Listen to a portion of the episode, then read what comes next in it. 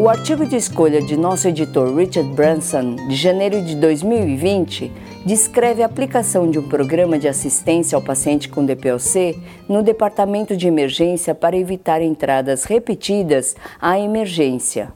Zafar e colegas implementaram um programa de cuidados incluindo cinco componentes: regime de inalação apropriado, suprimento de 30 dias para inalador, educação sobre os dispositivos após a alta hospitalar, instruções padronizadas de alta hospitalar e uma consulta programada para 15 dias após a alta hospitalar. Após seis meses, a adesão a esse programa foi de 90% e a taxa de readmissão de 30 dias à emergência caiu de 49% para 30% enquanto que a taxa de hospitalização advinda da emergência permaneceu inalterada. McIntyre analisa o editorial anexo observando que os principais componentes deste programa, gerenciamento de medicamentos e acompanhamento agendado, são multidisciplinares e focados no paciente. Embora existam limitações no desenho do estudo, este trabalho reforça que os cuidados com o paciente com DPOC devem ser integrados desde o gerenciamento domiciliar crônico até o atendimento agudo na emergência. Tusman e colegas compararam a mensuração do espaço morto em um modelo animal de SARA usando os métodos de Bohr e Engoff. Durante a aplicação de etapas graduadas de PIP, foram registradas as trocas gasosas e a mecânica respiratória. Os autores observaram que a relação espaço morto-volume corrente foi impactada pelo nível da PIP.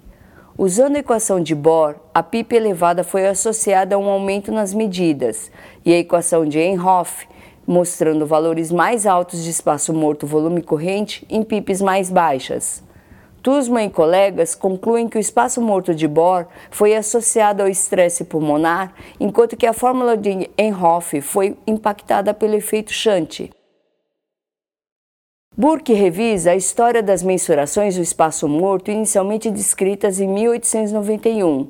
Ele observa que os animais eram hipercárbicos e acidóticos, possivelmente afetando as medidas da relação do espaço morto-volume corrente. É importante ressaltar que Burke reforça a utilidade das mensurações da relação espaço morto-volume corrente durante a ventilação mecânica e o papel preditivo dessa relação no prognóstico do paciente. Gaspar e colaboradores compararam a cânula nasal de alto fluxo à terapia tradicional de máscara de oxigênio após a extubação em indivíduos submetidos ao transplante de fígado. Usando um controle histórico, Gaspar e colaboradores avaliaram a incidência de hipoxemia em 1 hora e 24 horas após a extubação. Gaspar e colaboradores descobriram que a aplicação da cânula nasal de alto fluxo não reduz a incidência de hipoxemia após a extubação em comparação com a máscara de oxigênio padrão e não modificou a incidência de falha no desmame no tempo de permanência na UTI ou na mortalidade em 28 dias nessa população de alto risco. Littleton fornece comentários sugerindo que a cânula nasal de alto fluxo tem vantagens e deficiências em potencial, o que requer estudos maiores em populações mais heterogêneas.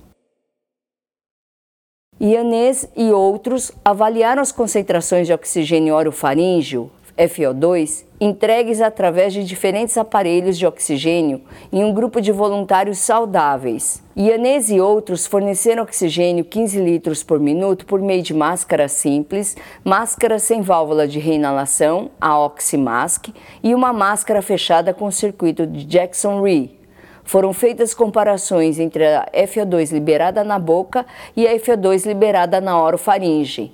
Eles demonstraram diferenças significantes entre os sistemas e entre os locais de mensuração. Ianese e colaboradores concluíram que em padrões respiratórios normais, o fornecimento de oxigênio orofaríngeo depende do dispositivo, com as maiores discrepâncias observadas com a Oxymask. A ventilação assistida proporcional, PAV, foi introduzida há quase 30 anos, mas seu uso foi limitado pela compreensão do clínico. A Margiani Tax realizou uma análise retrospectiva da PAV, usando o algoritmo para titular o suporte com base em estimativas não invasivas do fluxo inspiratório e do esforço inspiratório. Eles usaram formas de ondas para comparar essas estimativas com a pressão transdiafragmática e o produto tempo-pressão. O algoritmo teve precisão limitada na estimativa do esforço muscular inspiratório, sensibilidade de 81,2% e especificidade de 58,1%, respectivamente, e na determinação do nível adequado de suporte ventilatório. Zhang e colaboradores avaliaram a sincronia paciente-ventilador durante a ventilação não invasiva em indivíduos com DPOC, usando a ventilação com pressão de suporte e a ventilação assistida proporcional, PAV. Usando sinais eletromiográficos diafragmáticos, Zhang e colaboradores avaliaram o atraso do ciclo expiratório e o valor máximo do fluxo aéreo e de pressão. Zhang e colaboradores concluíram que o atraso do ciclo respiratório da ventilação assistida proporcional não invasiva foi maior que a da pressão de suporte não invasiva. Zhang e colaboradores também observaram que o tempo de latência foi grande entre o impulso respiratório neural e a pressurização das vias aéreas e que foram observados escapes de ar durante a ventilação assistida proporcional. Chá e colaboradores compararam a ventilação não invasiva com assistência ventilatória ajustada neuralmente, NAVA, versus a ventilação com pressão de suporte da ventilação não invasiva em 40 indivíduos com exacerbação da DPOC. As trocas gasosas, índice de assincronia, duração da VNI e falha da VNI foram comparados entre os grupos. Chá e colaboradores relataram que a ventilação não invasiva com NAVA estava associada a uma melhor sincronia paciente-ventilador, mas não encontraram diferenças significantes nas trocas gasosas, na duração da VNI, no tempo de internação hospitalar ou na taxa de falha da VNI. Babik Chatburn comparar o controle automatizado da pressão do cuff em um modelo laboratorial usando três dispositivos de controle manual durante um período de 12 horas. Eles observaram oscilações nas pressões das vias aéreas associadas à ventilação e maior estabilidade nas pressões do cuff com o uso do controle automatizado. Babik e Chatburn concluem que o dispositivo automático não regula as oscilações da pressão ventilatória, mas controla a pressão média do cuff no limiar desejado. O Grodnik e colaboradores avaliaram a alfabetização em saúde de estudantes de terapia respiratória no primeiro ano. O Grodnik e colaboradores usaram uma pesquisa pré e pós-conhecimento e crenças e um treinamento de habilidades de devolução por uma hora após confirmar a compreensão do paciente e o uso adequado de dispositivos médicos.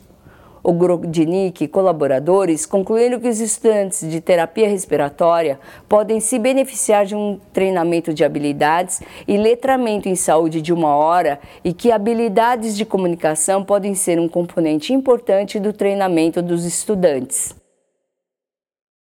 Madden e colaboradores descrevem uma série de casos usando carbogênio para teste de apneia durante a determinação de morte encefálica para indivíduos em oxigenação por membrana extracorpórea, ECMO.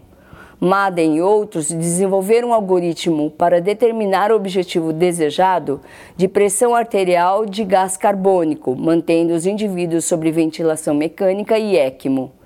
Madden e outros investigadores concluíram que o método de carbogênio para o teste de apneia durante a declaração de morte cerebral foi preciso na previsão do final do teste de apneia.